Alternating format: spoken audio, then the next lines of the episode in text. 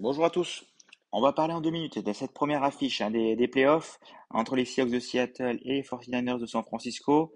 Donc voilà, ça y est, c'est euh, les playoffs. Donc là, voilà, on gagne, on continue, on perd, on arrête. Donc c'est les matchs couperés. Ah, voilà, c'est bah, c'est ce qu'on attend toute la saison, hein, des, des matchs euh, avec avec du suspense. Voilà, il y a des affiches qui s'annoncent peut-être déséquilibrées hein, sur ces euh, white cards, mais on le sait, il y a toujours des, des surprises sur ces euh, sur ces premiers tours de playoffs. Donc euh, on va voir euh, ce qui va nous, nous attendre. Euh, donc pour le premier match, hein, les 49ers largement favoris face aux Seahawks. 8 victoires, une défaite à domicile hein, pour les 49ers et deux victoires justement voilà deux victoires contre les, les, Seahawks hein, cette saison. Les Seahawks ben, qui sont arrivés là in extremis avec la défaite de Green Bay, qui n'ont rien à perdre.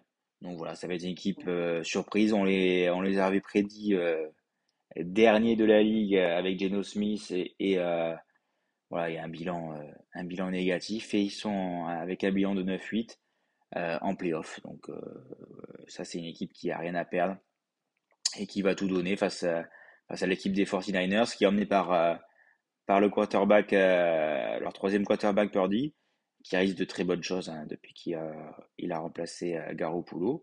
Donc voilà, ça, c'est un match qui s'annonce déséquilibré parce qu'il y a une très grosse défense à côté 49ers, mais voilà, on ne sait jamais avec cette équipe des Seahawks.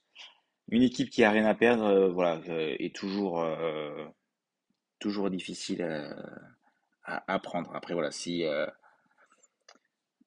si par contre voilà, ça commence à défiler côté 49ers, ça risque d'être compliqué pour, euh, pour les Seahawks.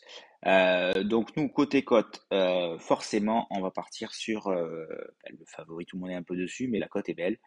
George Kittle, le Titan des, Seahawks, 2,50. Donc la, la cote est, est plutôt belle, elle est un peu partout dans ces eaux-là.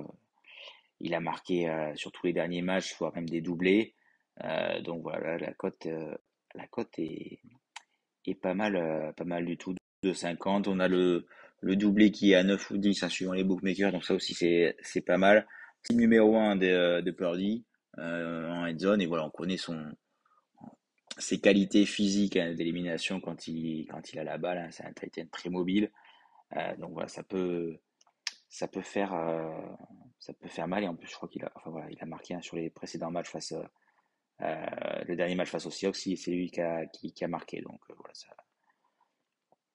il connaît bien cette équipe et donc euh, et même au match aller, hein, donc ils avaient pas mal encaissé de jeunes par les Titans face aux Seahawks, même s'il n'y avait pas Kittle était blessé. Mais voilà, donc c'est euh, c'est une équipe qui prend pas mal de de, points par les Titans. Euh, donc voilà, c'est code de 2,50. On va partir là-dessus.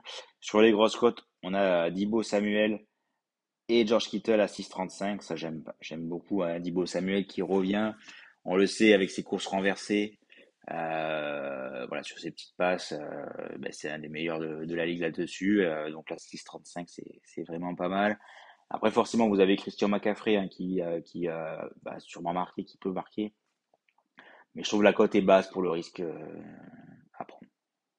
Après, voilà, ça peut être un match où c'est lui qui marque les trois touchdowns aussi. Hein. Donc après, mais je trouve assez bas. Moi, voilà, un rapport qualité-prix, j'aime beaucoup Kittle et, et Samuel pour, pour cette rencontre.